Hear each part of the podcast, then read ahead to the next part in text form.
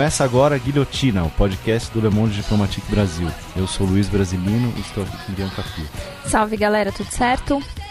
No, epi no episódio de hoje vamos conversar com a psicanalista Maíra Marcondes Moreira. Oi Maíra, tudo bem? Oi Luiz, tudo bem? Valeu. Oi Bianca, obrigado. tudo bem? Tudo bem, bem-vindo ao Guilhotina, Maíra. Ah, muito obrigada e eu agradeço muito pelo convite. Ana, obrigado pela presença. A Maíra é doutoranda em processos psicossociais na PUC Minas e mestre em estudos psicanalíticos pela Universidade Federal de Minas Gerais, a UFMG. É, ela está lançando neste ano, e lançou em março, né, pela editora Ana Blume, o livro O Feminismo é Feminino, a inexistência da mulher e a subversão da identidade. É, Maíra, acho que antes da gente começar a discutir esse título aqui, que é muito provocativo, é, eu queria te perguntar qual foi a proposta do livro é, e a pesquisa. Uhum. É, bom, é, essa pergunta, na verdade, é uma questão que o feminismo se debateu muito por muito tempo também, né? É, a questão ligada primeiro à questão do, da mística feminina, de uma certa noção de uma... É, que haveria uma essência do feminino e uma, algo que gira muito em torno também do, da questão identitária dentro do movimento, né? Tipo assim, porque a gente pressupõe, né, inicialmente, que ele, o feminismo ele é um movimento social é, cujo agente, o sujeito dele, seria a mulher. Isso tem sérias implicações para o movimento também, porque a primeira questão que a gente precisa definir a partir daí é o que, que seria essa mulher. Como que a gente vai consistir essa mulher, né? Tipo assim, o que, que isso significa, né? quais vão ser as mulheres que vão estar é, diretamente incluídas e excluídas por essa categoria mulher? Será que essa categoria ela é o suficiente para representar as mulheres? Essa categoria, mesmo se eu tentar colocar no plural, mulheres, é, isso de certa forma consegue englobar, consegue responder, consegue criar uma unidade, uma universalidade? É uma identidade o suficiente para dizer de um sujeito? Até porque tem toda essa questão assim que o é, que o feminismo interseccional, né? Que a gente pode falar até que é um, é um modo que o feminismo negro foi absorvido pela academia, né? O feminismo negro enquanto vertente, né? A, a, enquanto movimento mesmo, né? Tipo assim, a, a questão da interseccionalidade é mais uma perspectiva. Mas é para falar um pouco como os sujeitos também são atravessados por outros tipos de opressões, outros tipos de sistemas de dominação, né? Era uma mulher, aí mas, mas é negra, mas é velha, mas é lésbica, mas é, é empregada doméstica, está em uma situação de subalternidade em termos de classe, é uma mulher do campo. Será que todas essas mulheres possuem as mesmas demandas? Então, é, essa pergunta gira um pouco em torno disso. Né? E a questão que é colocada é, a posteriori é, foi surgindo através de uma certa inquietação sobre os modos de se fazer política dentro do feminismo também. Porque quando a gente parte necessariamente de uma identidade, a gente parte de várias categorias é, por consequência, né? E quando a gente pensa numa identidade, a gente pensa o quê? Bom, essa identidade ela tem que ser o suficiente para representar um grupo. Então, a partir dessa identidade, eu posso formar uma unidade. E a partir dessa unidade, porque assim, é, em termos práticos, não existe como reunir todas as mulheres do mundo, em termos, de forma literal, é, ela tem que ser o suficiente para poder, é, de certa forma, universalizar uma demanda, né? E vira também um modo como esses sujeitos vão tentar reivindicar os seus direitos, vira um modo de tentar criar políticas públicas, é, tentar é, interpelar o Estado, interpelar instituições e ao mesmo tempo vira um modo de se fazer reconhecer. Na pesquisa eu, fiquei, eu sempre fiquei muito é, incomodada de pensar assim, bom, então o que, que a gente pode fazer em termos práticos em termos de política?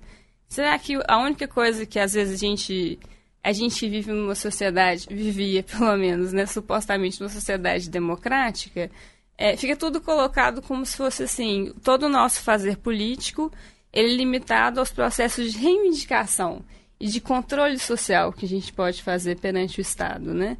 E isso é um modo muito limitado de se pensar a política, porque a política ela fica sempre dentro de um certo, uma certa gestão do conflito, né? os movimentos sociais irão tensionar o Estado, irão tensionar o governo, e o governo irá responder assim é, da forma como lhe convém a essas demandas, se convém ou não. Então fica como se o jogo político vira um jogo político cínico. Hoje, inclusive, todos esses tipos de movimentos, essas movimentações, essas reivindicações estão previstas. E são sempre reivindicações, assim, em termos de, é, de inclusão de direitos, né? Porque numa sociedade democrática, supostamente, todos nós teríamos um acesso igual, igual aos bens.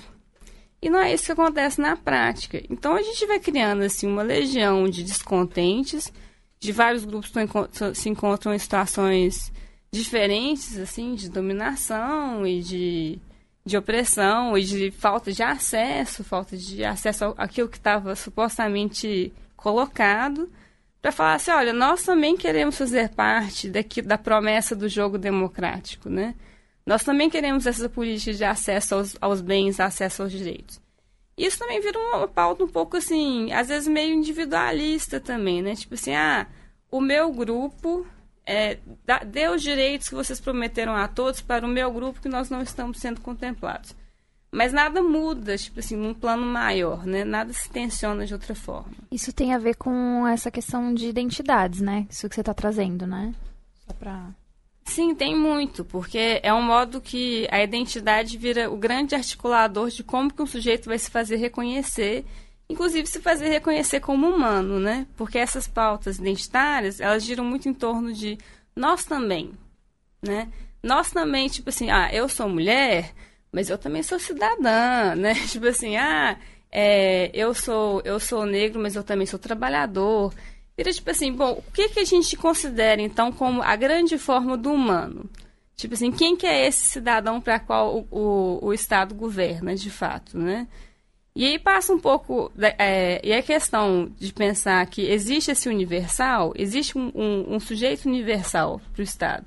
Esse sujeito é um homem, esse sujeito é um homem branco, ele é um homem branco que tem algum poder aquisitivo, heterossexual é uma imagem que hoje em dia a gente pode até questionar assim, se a gente não está criando um sujeito universal que é um unicórnio também, porque fica muito difícil preencher todos esses pré-requisitos. A gente, inclusive, tem pessoas nessa situação que nem por isso se sentem contempladas de alguma forma pelo Estado, contempladas naquilo que elas acreditam. É, mas toda essa questão identitária vira, tira em torno de ah, nós também queremos fazer parte dessa imagem do humano para conseguir os nossos direitos. Mas, ao mesmo tempo, existem esses grupos que são identitários, que são pautas culturais, que também tensionam essas figuras do imã, essa figura antropológica, né? E é muito interessante, assim, é, pensar também o seguinte, que é como que a esquerda se organizou hoje. A gente tem uma, esquerda, uma certa fragmentação no nível da esquerda, e a gente tem a esquerda raiz, né? Que a gente tem a esquerda falando assim, não, a gente tem que voltar é para a luta de classes, a gente tem que ficar mais atento essas questões de classe. E a gente tem que pensar bom, o que, que a gente pode propor em termos de articulação. Porque, de certa forma, todas essas pautas que tem um texto interessante da Butler, inclusive, que chama Meramente Cultural, onde ela fala que todas essas pautas é, que são ditas culturais, e que tem um, certo rechaço por uma parte de uma, de uma, esquerda que se defende assim, não, a gente tem que voltar para a questão marxista, marxiana. É, é, essas pautas também elas estão entrelaçadas com questões de classes, porque é, um sujeito se encontra numa, posição subalterna é, por conta da sua sexualidade, é, pelo gênero que ele performa, pelos espaços que ele pode ou não ocupar, esse sujeito também está ele tá economicamente afetado. E ele está afetado de modos diferentes também em termos de exploração, em termos de que, quais são as expectativas para esse sujeito em termos de produção social. Então não é como se fosse uma coisa completamente é, isolada. Mas ao mesmo tempo, a gente tem que estar sempre atento que essas pautas identitárias, elas são pautas da esquerda. A esquerda precisa estar atenta a isso para não se tornar... para isso também não ser cooptado pelo discurso liberal, que é um discurso extremamente tentador, que pega as pautas identitárias e coloca isso dentro de uma lógica individualista, que não visa de forma alguma o coletivo, onde alguns sujeitos especiais, assim, é, merecem algum tipo de destaque, e aí as pessoas usam isso como justificativa.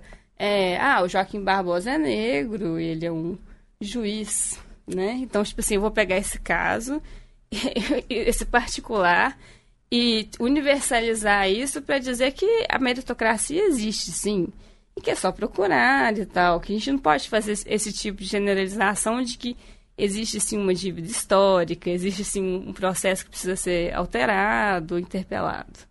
Uhum. A representação é importante, mas não basta, né? É, Maíra, eu queria te perguntar, eu falei aqui na introdução de perguntar sobre o nome do livro. É, queria começar, acho que pelo, pelo termo acho que mais provocador, que é esse, a inexistência da mulher. O que é a uhum. inexistência da mulher? É, bom, esse termo, como a gente está falando um pouco dessa questão da identidade, da representação, é pensar, inclusive, de como que isso foi cooptado, né, pelo, pelo discurso liberal, que aí vira assim, ah, a gente vai dar oportunidade para alguns sujeitos especiais, né, olha o quanto que é diversa a nossa empresa, a nossa empresa é legal, esses discursos assim. É, mas a questão da inexistência foi algo que o Lacan propôs. E ele propõe isso é, no começo dos anos 70.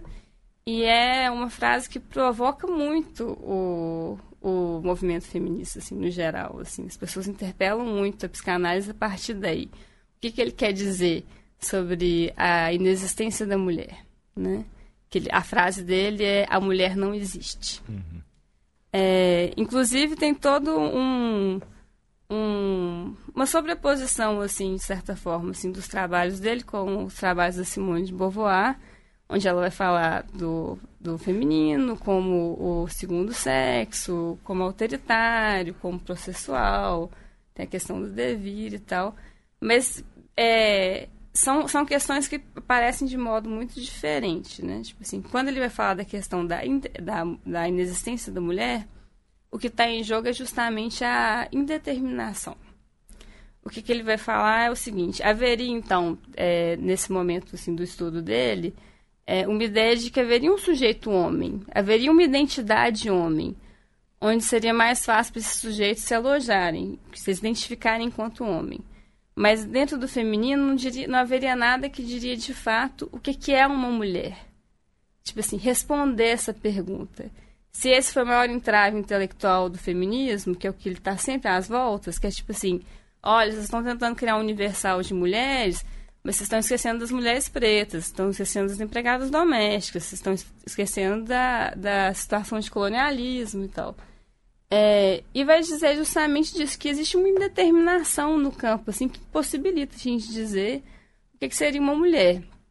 Mas o mais interessante disso tudo é que, bom, a psicanálise ela tem raízes estruturais.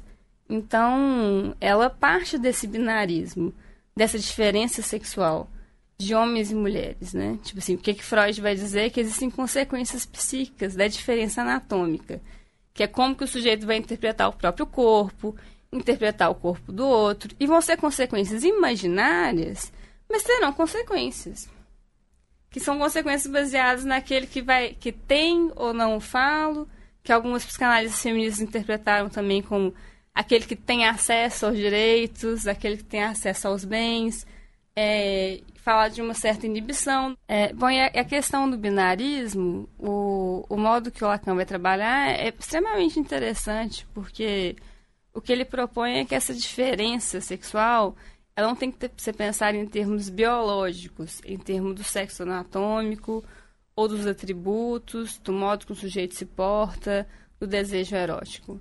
Ele vai dizer assim que existem sujeitos numa posição feminina e sujeitos numa posição masculina, que independe dessas questões, porque isso vai dizer, na verdade, do modo como esses sujeitos gozam e de posições que têm a ver com modalidades lógicas, né? Que é um certo formalismo que é presente na teoria nesse momento, mas que é muito interessante para a gente pensar a política.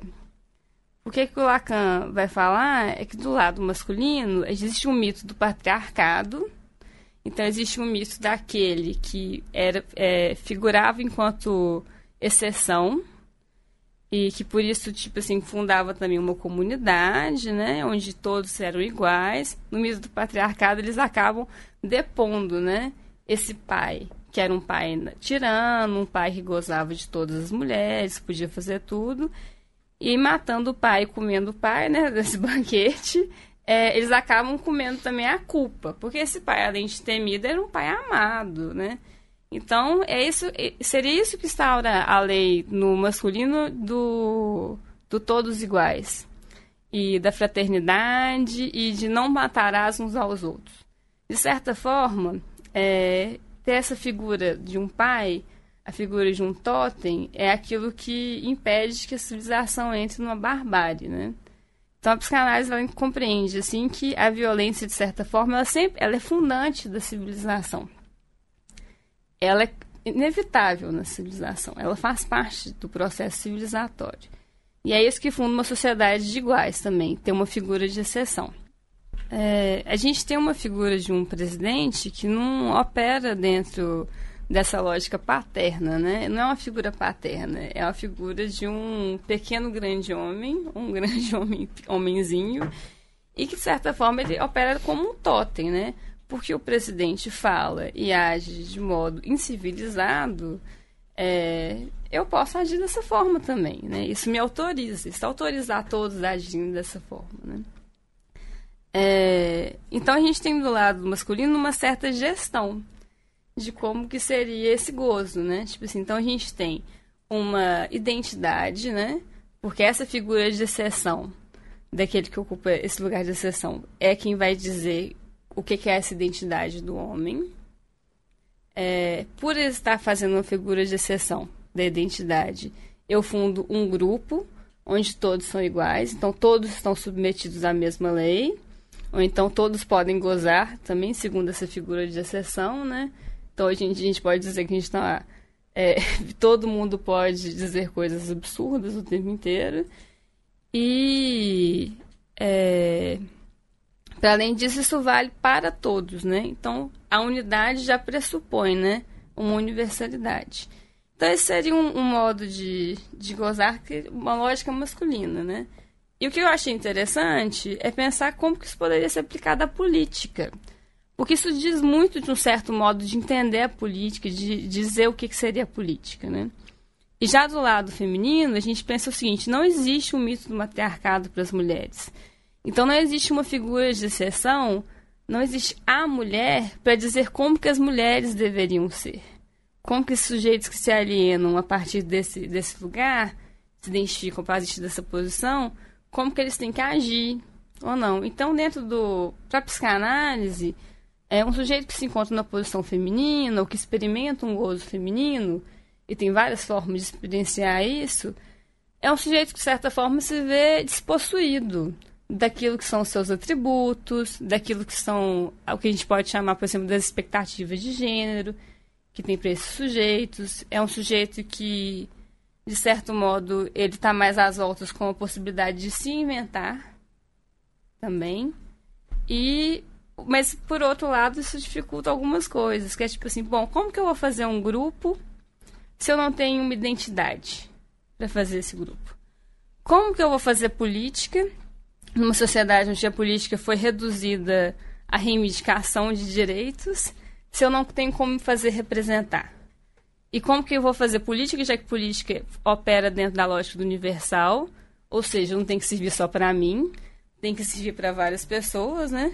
Se eu não consigo formar um universal sem identidade e sem unidade. Mas a questão que é interessante para a psicanálise é que é justamente o lado feminino da tábua da sexuação, que vai interpelar aquilo que dentro do lado masculino tenta organizar todos os corpos, corpos como iguais. Aquilo que tenta criar uma certa é, homogeneização do social. Né? Aquilo que vai tentar criar um, um espaço de litígio, um, uma subversão desse campo, uma disrupção. E é interessante a gente pode pensar a política a partir daí do feminino de dois modos, né? Uma que é que eu propus no livro, que é pensar a política do não todo, que é de certa forma assim, bom, a gente está assim submetido à lei, mas não de todo submetido à lei. A gente pode tipo, criar outros, outros modos de lidar também com como que a gente vai procurar os nossos direitos. A gente não tem que reduzir a política, a reivindicação de direitos ou um certo modo institucionalizado de se fazer política. E a gente pode pensar também a política como aquilo que nega o todo integralmente. Porque, de certa forma, também, a gente, senão a gente começa a fazer parte desse jogo político onde, tipo assim, ah, eu tô só fortalecendo o jogo democrático aqui. A gente mantém a ordem, a gente mantém o universal, mas a gente só tensiona e alguma coisa muda, mas nada muda de fato, né? Uhum. Um reformismo lento, assim, né? É, exatamente. que, é, que é um pouco essa questão também de como que a gente opera hoje em dia dentro da esquerda, né? Que nós viramos os guardiões da legalidade, os grandes defensores da, da, do jornalismo, os grandes defensores das instituições, né? E acabou que o nosso lugar, que era o lugar de é, radicalizar, mas radicalizar de modo reflexivo, isso se perdeu, né? Assim, porque a gente acabou é, adotando pautas que não eram inicialmente as nossas pautas, né? Eu, eu, eu tenho a impressão que talvez seja porque a gente já passou por um processo de ditadura, talvez a gente tenha medo, inclusive, de radicalizar, porque quando a gente radicaliza, a gente entra numa zona de anomia também, né?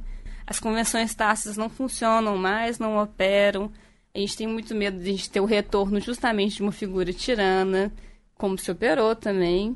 Tipo assim, então eu acho que faltou, de certa forma, assim, a gente pensar dentro da, do campo da política, para além das questões, assim, é, restritas ao feminismo, mas, assim, dentro do feminismo também, desarticular com outros movimentos, da, da das pautas é, culturais, das pautas de classe, tentarem criar, tipo assim, um lugar comum, um nome comum que fosse capaz de agregar todos esses sujeitos, né?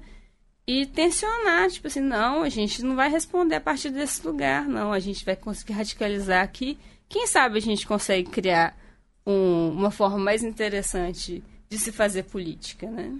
A gente consegue instituir outra coisa, né? A gente, é, a gente, Platão não viu a república, né, gente? Às vezes a gente pode ver é, uma democracia plurinacional, né? É, Maíra, a gente, é, agora voltando um pouco pro, pro teu livro, né? Você estava explicando essa questão da identidade da mulher, dessa dificuldade de ter essa unidade, e no livro da, da Butler ela fala um pouco desses limites dessa categoria mulher, né? Acho que seria interessante você falar um pouquinho também na, é, a partir da visão dela, né? Quais seriam esses limites? Uhum. Bom, aí a gente entra um pouco na segunda parte do subtítulo, né? Porque... Uhum o livro chama O Feminismo é Feminino? A Inexistência da Mulher e a Subversão da Identidade. O que a Butler propõe no livro Problemas de Gênero, que é Feminismo e Subversão da Identidade, é muito interessante. Esse livro foi muitíssimo mal interpretado, rechaçado. É um livro que muitas feministas consideram odioso, falar que é um livro pós-moderno, da forma mais ofensiva e pejorativa que a gente pode falar pós-moderno. Mas é um livro muito interessante porque ela vai questionar justamente se há outros modos de se fazer política sem ser a partir dessa categoria. Ela vai falar porque a política poderia ser, inclusive, uma política de modo a desarticular toda e qualquer identidade. Né? Então, a proposta dela é o seguinte: se inicialmente a gente faz de modo muito básico, até meio raso, uma distinção entre sexo e gênero, e a gente pensa sexo como aquilo que é natural, que é biológico, que está dado. E a gente pensa gênero enquanto uma construção histórica e social em cima do sexo. É, dessa forma, você coloca o sexo como algo que fosse anterior à cultura, anterior ao discurso, imediato. Então, não existiria nada, assim, de certa forma, que contamina a nossa percepção sobre isso, né? Tipo assim, ela vai falar assim, ó, o próprio sexo, ele é construído. Então, tipo assim, esse, essa primeira colocação nela, isso deriva, de certa forma, um pouco até da, é, da proposta da Simone de Beauvoir, que é outra filósofa também que é super mal compreendida, que a gente pode entender a questão do devir mulher de duas formas, né? A gente pode pensar o devir mulher como é, um processo de socialização, né? Não se nasce mulher, torna-se. Nasceu, e aí as pessoas ficaram lá, tipo assim, criando de certa forma e tal, tipo, a sociedade toda colocou esse sujeito em certo lugar, e aí, pum, a gente tem agora uma mulher. Mas, na verdade, a questão do devir é uma questão do processo. É a questão de pensar assim, o sujeito, ele é um sujeito processual, inacabado. Ele está sempre em processo, ele está sempre em construção. É, de certa forma, a, a questão do sexual... Por que a questão do sexual é tão importante? Porque é que ela interroga tanto a gente, né?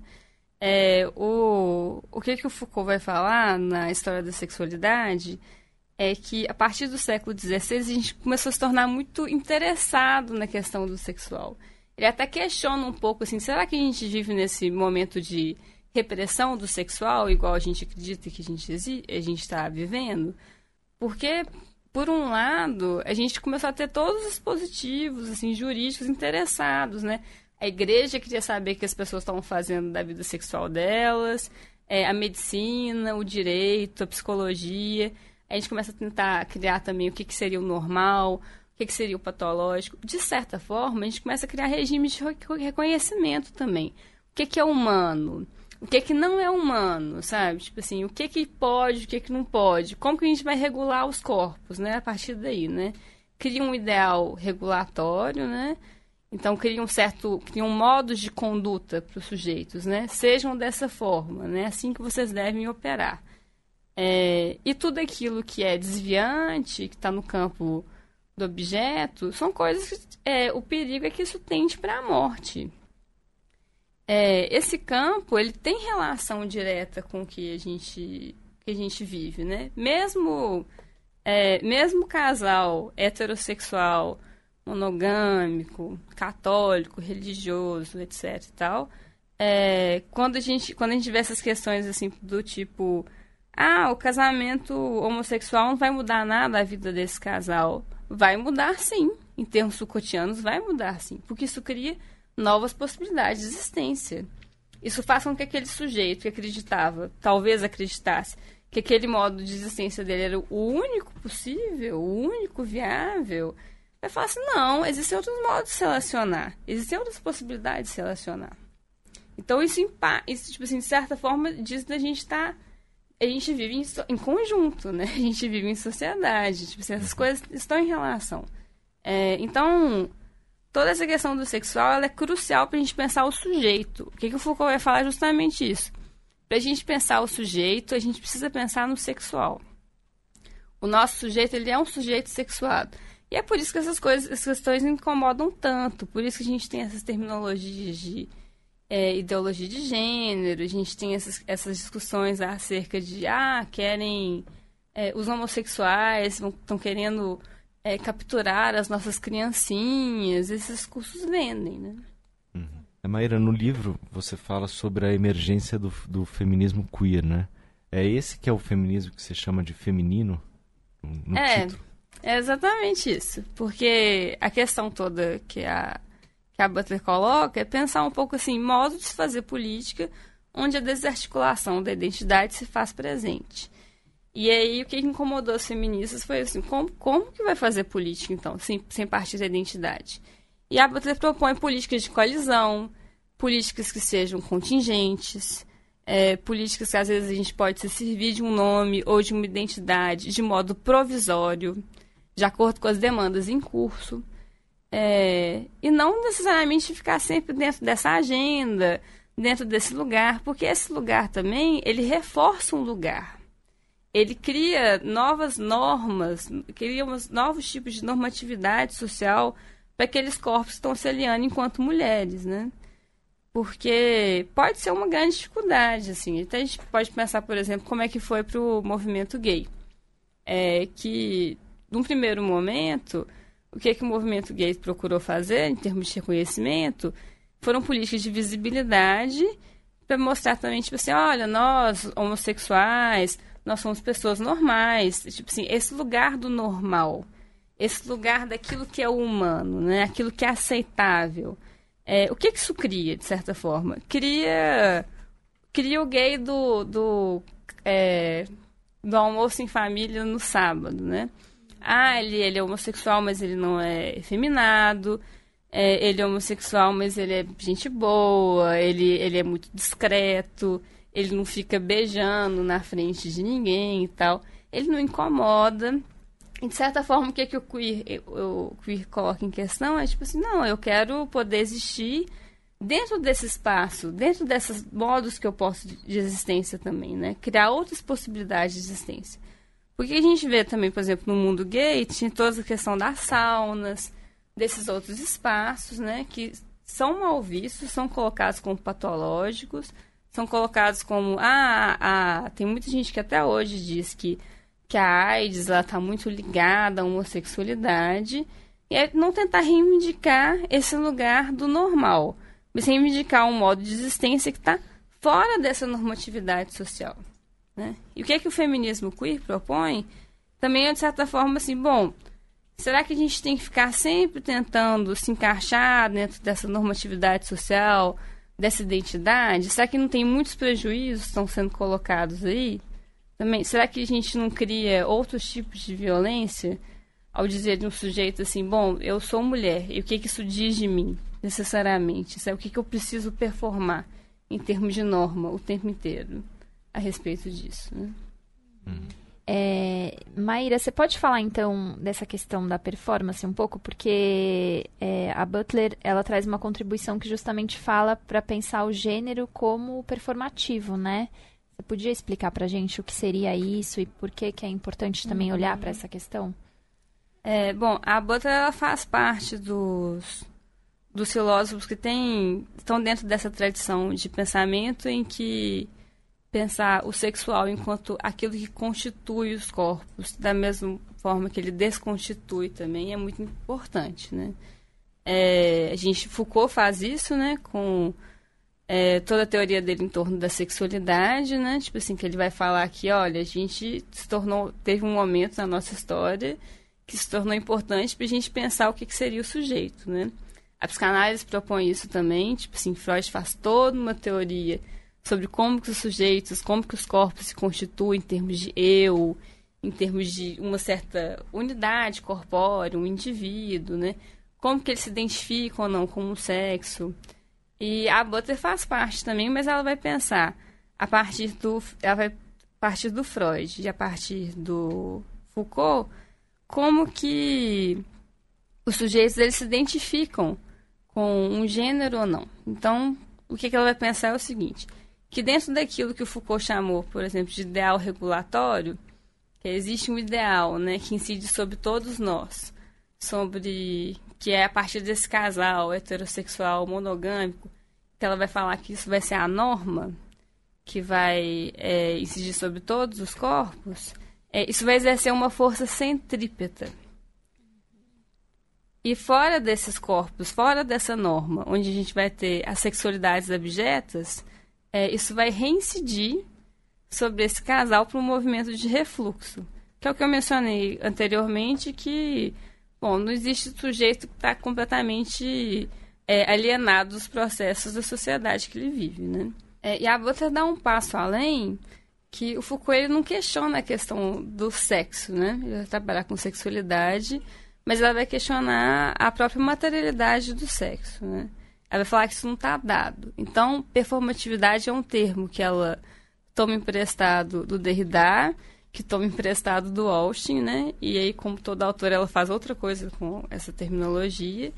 E ela vai dizer, ela até vai se servir de um exemplo para falar de como que gênero ele é performado por atos que são de nomeação, então são atos citacionais e que eles são reiterativos, ou seja, eles precisam ser sempre reiterados, repetidos o tempo todo, para que aquilo, de certa forma, crie uma certa ilusão, uma aparência de uma consistência. E aí ela dá o exemplo no livro dela do, do ultrassom, que a gente aí parece que é uma coisa muito uma mulher grávida fazendo um exame de ultrassom, aí parece que é uma coisa muito inocente. Aí um médico, uma médica vai e fala assim: é uma menina. Mas esse é uma menina já carrega, tipo assim, toda uma normatividade social em cima de ser uma menina. Já carrega toda uma expectativa em termos de gênero. E ela vai falar o seguinte, bom, que esse sujeito ele vai estar sempre sendo bombardeado por essas citações, essas nomeações, sendo colocado nesses lugares, né? E, de certa forma, ele vai acabar incorporando algumas normas, né? É, que é aquela coisa, tipo assim, bem... Ah, isso é coisa de menina, isso é coisa de menino, isso pode, isso não pode. E, de certa forma, também essa divisão, esses lugares, criam lugares também que são lugares do humano, né? Mesmo que as mulheres não tenham acesso aos bens da mesma forma que os homens, essa divisão ela é essencial para a gente pensar o que, que é humano ou não. Essa divisão já é muito importante. No livro eu propus um exemplo, a partir da teoria dela, que é de pensar é, a questão da, da direção né? Que, é, que dentro do senso comum tem, tem toda um, uma certa expectativa de que as mulheres dirijam mal, né? Tem essa, esse lugar, né? Que as mulheres dirigem mal. Então, toda vez que uma mulher, que um sujeito que é nomeado dessa forma pela sociedade enquanto mulher, dirige de fato mal, esse sujeito, é, de certa forma, ele se reafirma enquanto mulher reafirma os ideais de, de feminilidade. E então, esse sujeito também, tipo assim, ele meio que. A gente pode falar que ele se torna mulher, ou que a gente pode dizer que é mulher, porque faz coisas de mulher e continua fazendo coisas de mulher. É, e é muito interessante a gente pensar assim, ela, ela vai trazer um pouco esses exemplos para dizer de, um, de uma questão ontológica. É, ela fala da performance, por exemplo, da, da, da drag, da crossdresser, da travesti, que é uma performance que quebra um pouco essa, essa inteligibilidade, essa expectativa, né? Porque a gente cria um certo contínuo na nossa cabeça, né? Tem o sexo biológico, tem o modo de expressão, assim, cultural desse sexo biológico e tem um desejo também que a gente pressupõe, né? Porque a gente também pressupõe que uma mulher que age de forma feminina seja uma mulher heterossexual. Tem esse tipo de desejo de homens, né?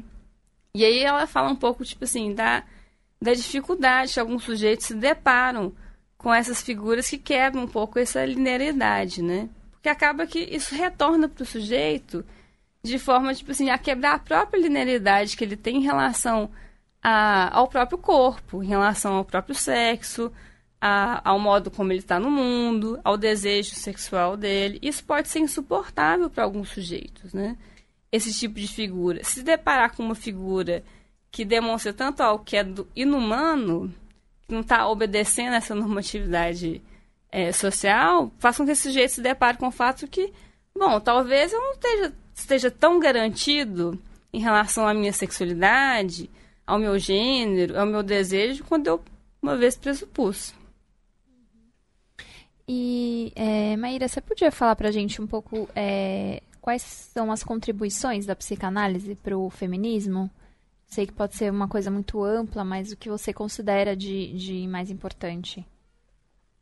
É, essa pergunta é muito interessante porque, é, de certa forma, existem alguns teóricos que consideram a psicanálise e o feminismo enquanto contemporâneos, né?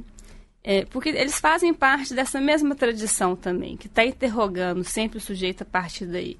A partir, da, a partir do sexo, a partir da diferença sexual, a partir de como que esse sujeito se tornou sujeito, o que, que ele pode. quais são os subterfúgios que ele pode encontrar para ele escapar também, para ele não estar sempre só esse sujeito que está é, incorporando e obedecendo a normatividade social, né? Pensar assim, um sujeito que, de certa forma, tem algum algum tipo de agência. A psicanálise não é uma agência tão voluntariosa, né? Fica meio difícil pensar psicanálise algo desse tipo, né? Tipo assim, uma agência consciente, sabe? Agora eu vou agir dessa forma. Mas, de certa forma, tipo assim, há algo no sexual também que, que tira um pouco o sujeito desse lugar, assim, que a normatividade espera, né? É...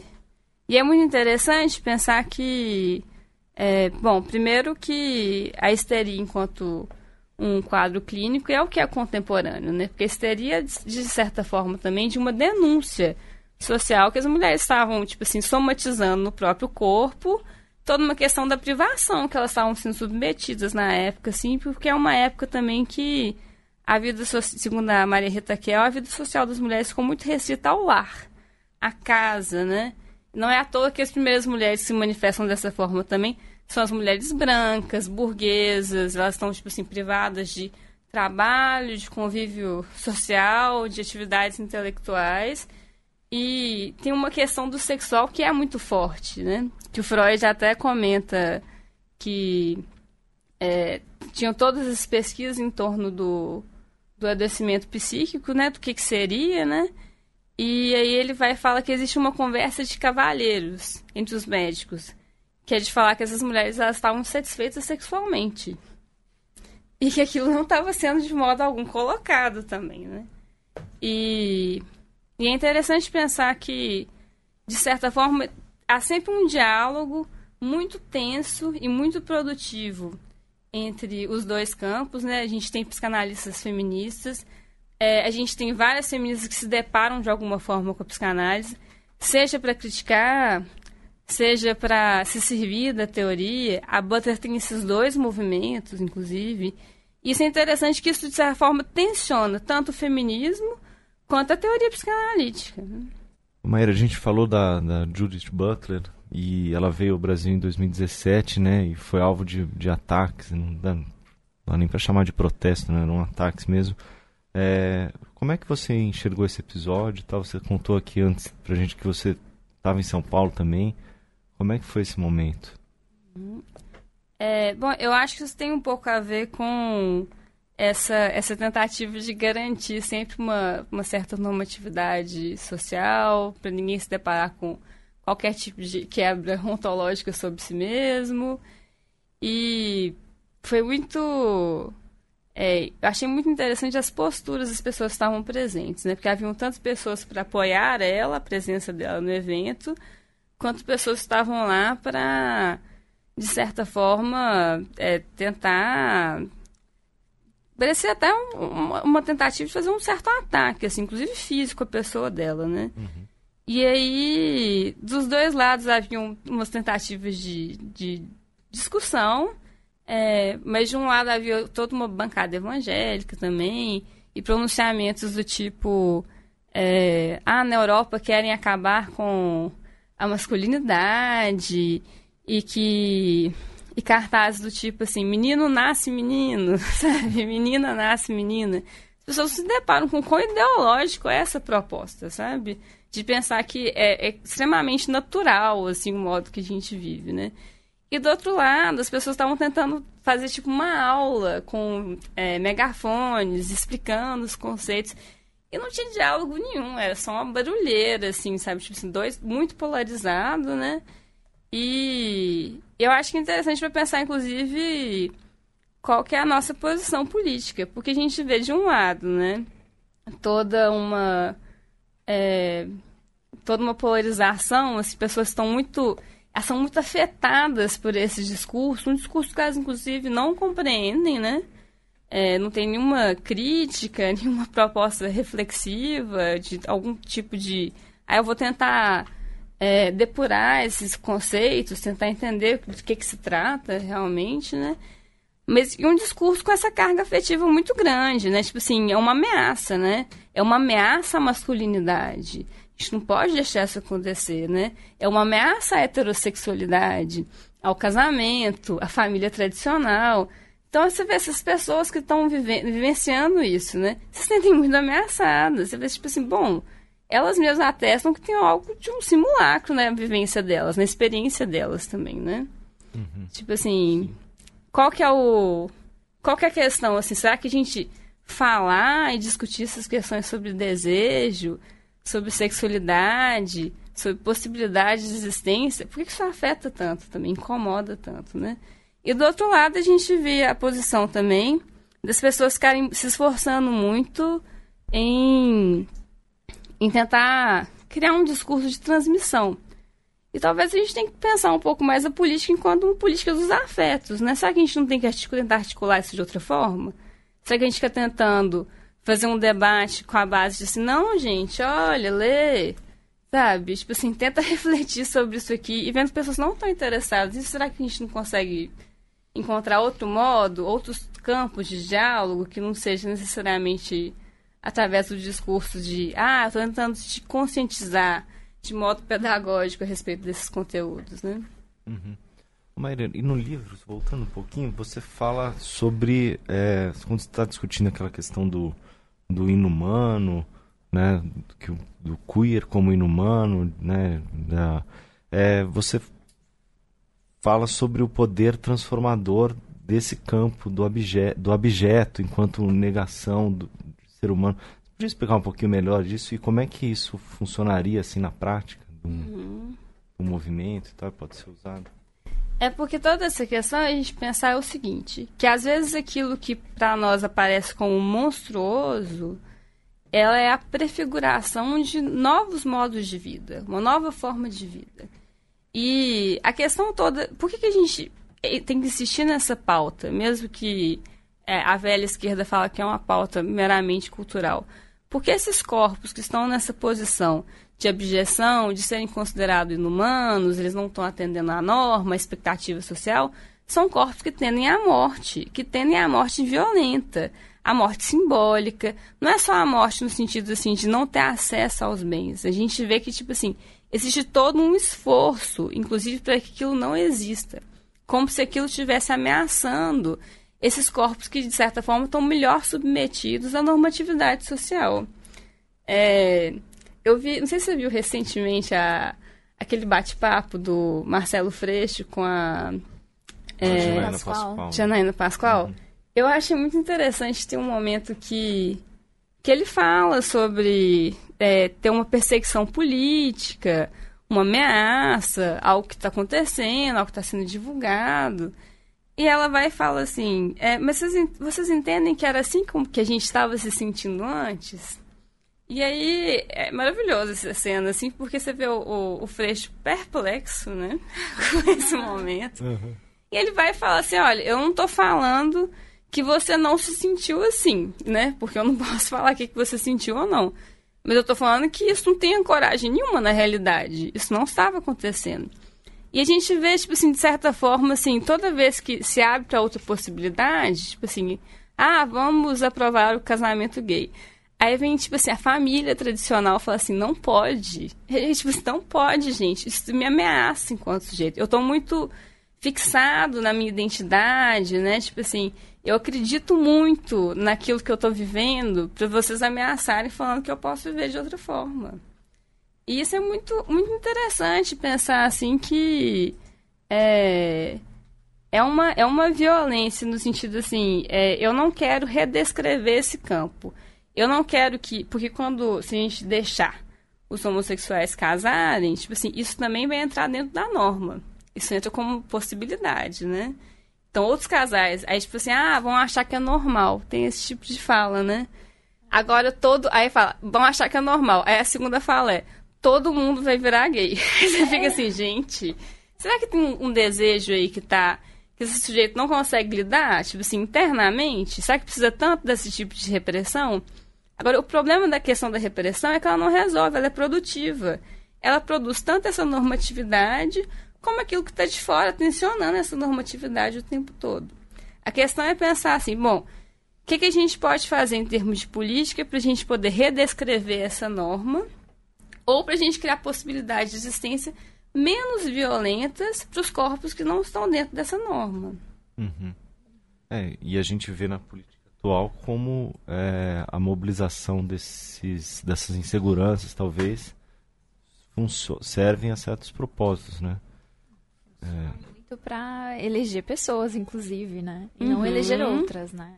A gente vê a polêmica da ideologia de gênero, né? Acho que você podia comentar um pouco sobre isso, porque, ah, inclusive, você quer fazer outra Não, eu questão? queria complementar, ainda em cima dessa questão de como é que isso, essa, a mobilização dessas inseguranças é funcional para a manutenção do sistema, do, do capitalismo, uhum. do neoliberalismo e tal. Uhum. É, não, essa é uma questão excelente, inclusive da gente pensar. É, isso foi tematizado por diversos autores, né? Tipo, você Adorno tematizou isso, Ana Arendt tematizou isso também. Que é a questão do, dos, dos perigos para a gente retornar numa situação é, onde o que esteja em jogo é entrada de um Estado autoritário, totalitário, essas tentativas de homogeneizar ainda mais a sociedade, né? Porque, de certa forma, essas questões ligadas à, à, à sexualidade, principalmente, né? Elas tensionam esses lugares, essas categorias, né? Então, às vezes, um sujeito que antes estava muito é, desconfortável é, nos últimos tempos, pensando assim, nossa, eu não me identifico mais com a sociedade onde eu vivo, né? Onde, é, de repente, né? É, todas as é, tudo que eu poder, podia fazer anteriormente em termos de é, falta de civilidade, porque eu poderia falar, passar um, um, cara na rua e eu chamar ele de bicha, e eu podia ser racista, e eu podia ser machista. Hoje em dia eu estou sendo super implicado, né? As pessoas ficam falando que é, não é assim que eu tenho que agir. É, como que isso, tipo assim, a gente teve todo um processo assim, de tentativa de é, até de criminalização mesmo dessas posições, mas a gente não promoveu nenhum tipo de reflexividade em cima disso. Que é uma coisa muito perigosa, né? A gente pode pensar no racismo, por exemplo, né? A gente criminalizou o racismo e aí vira o racismo como uma questão privada dentro de casa. Não, aqui a gente pode falar, porque aqui a gente está dentro de casa, né? Eu não posso falar, é na rua. Mas a gente teve toda uma tentativa, assim, no, no governo anterior, assim, de uma certa flexibilização desses lugares, algumas políticas em termos de inclusão, tinha até um diálogo muito direto assim com os movimentos sociais, nesse sentido de atender demandas, né, demandas progressistas. Mas a gente, mas isso ao mesmo tempo vai criando uma certa situação de insegurança, porque algumas das convenções anteriormente estavam muito bem assimiladas por grande parte da população, é, começaram a cair para algumas pessoas, né? que as pessoas começaram a falar assim, eu não me identifico com nada que está sendo colocado hoje, eu viro um sujeito sem lugar. Vi a Janaína Pascoal, que estava se sentindo super ameaçada e perseguida, porque ela não podia falar as coisas que anteriormente ela falava, né? Isso não produziu realmente uma mudança, né? Tipo assim, criminalizar o racismo não resolve o problema do racismo. Igual criminalizar a homofobia não vai resolver o problema da homofobia. As pessoas não vão deixar de ser homofóbicas, né? elas vão estar só esperando qual vai ser o momento mais oportuno. E hoje em dia é um momento maravilhoso para fazer isso, porque a gente tem um presidente que se autoriza a ser o tempo inteiro é, um, um, grande pregador da barbárie para poder ser violento de novo, né? Tipo assim, é quase assim, é, é algumas pessoas precisam se ancorar nesses lugares assim do que, que pode, o que, que não pode fazer, né? Começa a se sentir ameaçado no sentido assim, é, principalmente dentro da questão da sexualidade, é de que, bom, então agora pode tudo, né? Tipo assim, é, o que que isso vai, o que que isso diz de mim? Qual que vai ser o meu lugar aqui nessa situação, né? Tipo assim, a gente vai virar uma Venezuela. tipo assim, é, a gente tem o Eduardo Bolsonaro falando que, é, falando no inglês muito precário, que o Brasil não é mais uma, uma sociedade socialista. E a gente fica perguntando assim, bom, e quanto que foi? Quando que isso de fato aconteceu? Mas esse discurso opera de uma forma muito forte, né? Tipo assim, ameaça do comunismo. Ah, porque os comunistas eles não acreditam em Deus. Eu acho maravilhoso pensar como que esse discurso do comer criancinha, né? É, como que isso é, transformou assim, antigamente era literal, eles comiam, tipo assim, de garfo e faca, e agora, tipo, assim, eles estão querendo dar madeira de piroca para as nossas crianças, eles querem comer as crianças sexualmente. E você fica assim, gente, o discurso nem precisa evoluir muito, não, né? Tipo assim, não precisa mudar. E tem um apelo, tem um apelo pelo afeto, né? Tipo assim, a direita se apropriou disso, né? A esquerda fica numa posição assim, mais assim, não, a gente tem aqui o discurso, a conscientização, a reflexão. E aí fica todo mundo assim, não, é chato, eu não entendi nada, sabe? Tipo assim, falou muito tempo e tal. E tipo assim, ah, vocês estão falando dentro de. É, para é, jornais, para grande mídia, pra, tipo assim, tem a questão dos livros, né? E eles se apropriaram do, do WhatsApp. Então, tipo assim, é uma informação. Olha a carga afetiva disso. Você mandar uma mensagem para alguém que é, tipo, você falando de uma madeira de piroca, que é uma coisa completamente absurda, né? Assustadora. E a pessoa ainda fica assim, ah, essa mensagem veio para mim, ainda veio de fulano, sabe? Alguém que eu gosto, sabe? Tipo assim, não tem nenhum questionamento é uma política puramente de afeto. E a gente que é tipo, da esquerda se coloca numa posição assim, ah, mas a gente não pode fazer isso, né? Mas se a gente não ter feito nada desse sentido, não ter apelado para afeto, ou ficar apelando sempre no afeto do sentido assim, ah, vamos tentar uma política paternalista, pai dos pobres, populismo de esquerda nesse sentido e tal. Bom, será que isso também está realmente funcionando? Será que isso tem tanto apelo hoje em dia?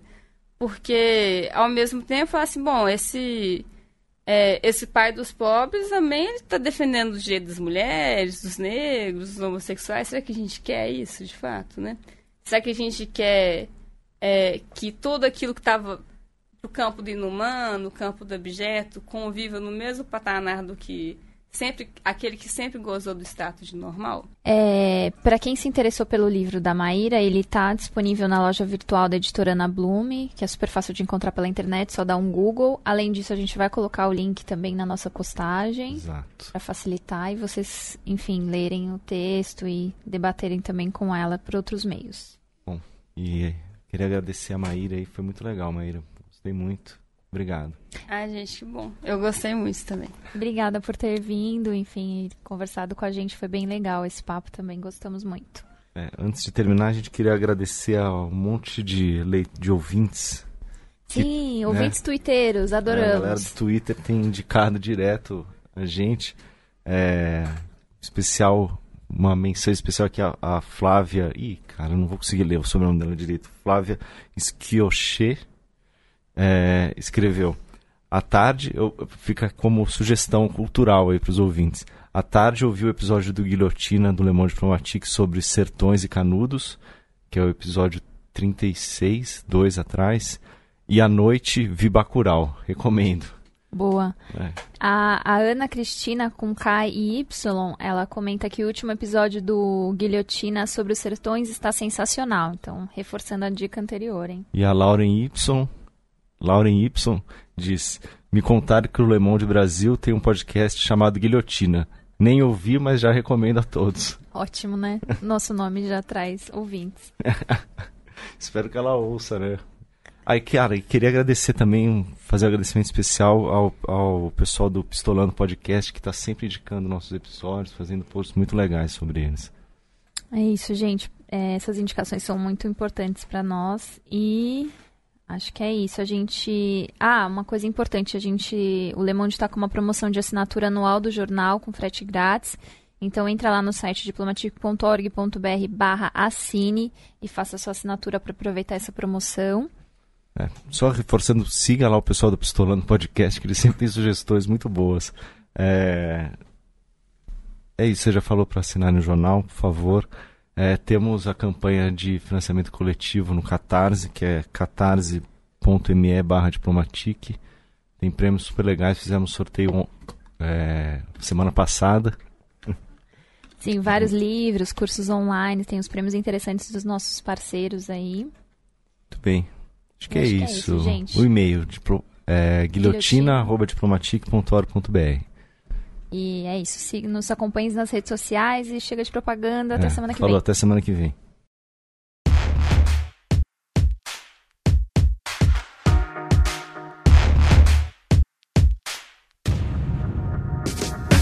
No conto de fadas, raposa jogue suas tranças. Na minha história, ela tem dread africana. Agora eu vou contar o meu conto pra vocês. Como todas as histórias, começa com Era uma vez.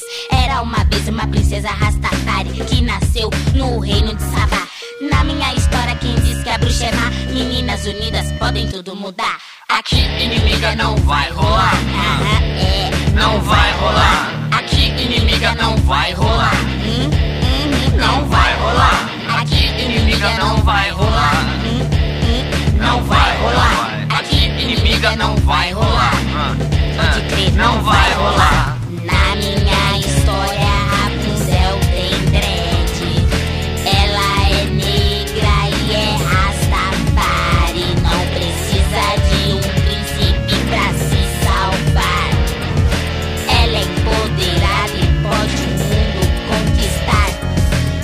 Cabelo dread tinha força e poder. Sua beleza africana não tinha o que dizer. História eu inventei porque não vi princesa assim. Só me mostraram uma, ah, isso não dá pra mim. Princesa Etiópia, esse nome eu batizei. País que vê lutas, tudo que eu precisei. Estou muito feliz de ver a história acontecer. Cria uma princesa que pareça com você. Cri, cri, uma princesa que pareça com você. Cria uma princesa que pareça com você. Cri, cri, uma princesa que pareça com você. Cria uma princesa que pareça com você. Cria uma princesa que pareça com você. Uma princesa que pareça com você. Cri, cri, cria uma princesa que pareça com você. Cria uma princesa que pareça com você.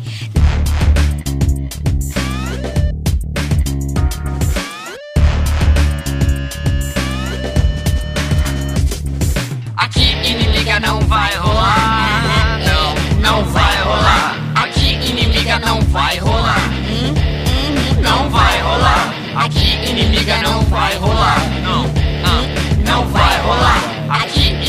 Não vai rolar. Pode crer, não vai rolar.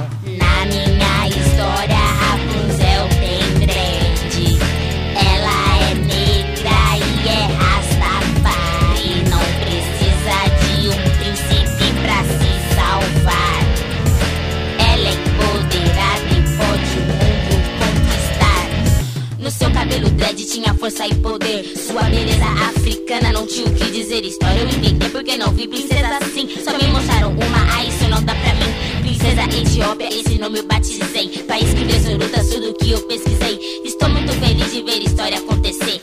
Cria uma princesa que pareça com você. Cri, cri, cria uma princesa que pareça com você. Cria uma princesa que pareça com você. Cri, cri, cria uma princesa que pareça com você. Cria uma princesa que pareça com você.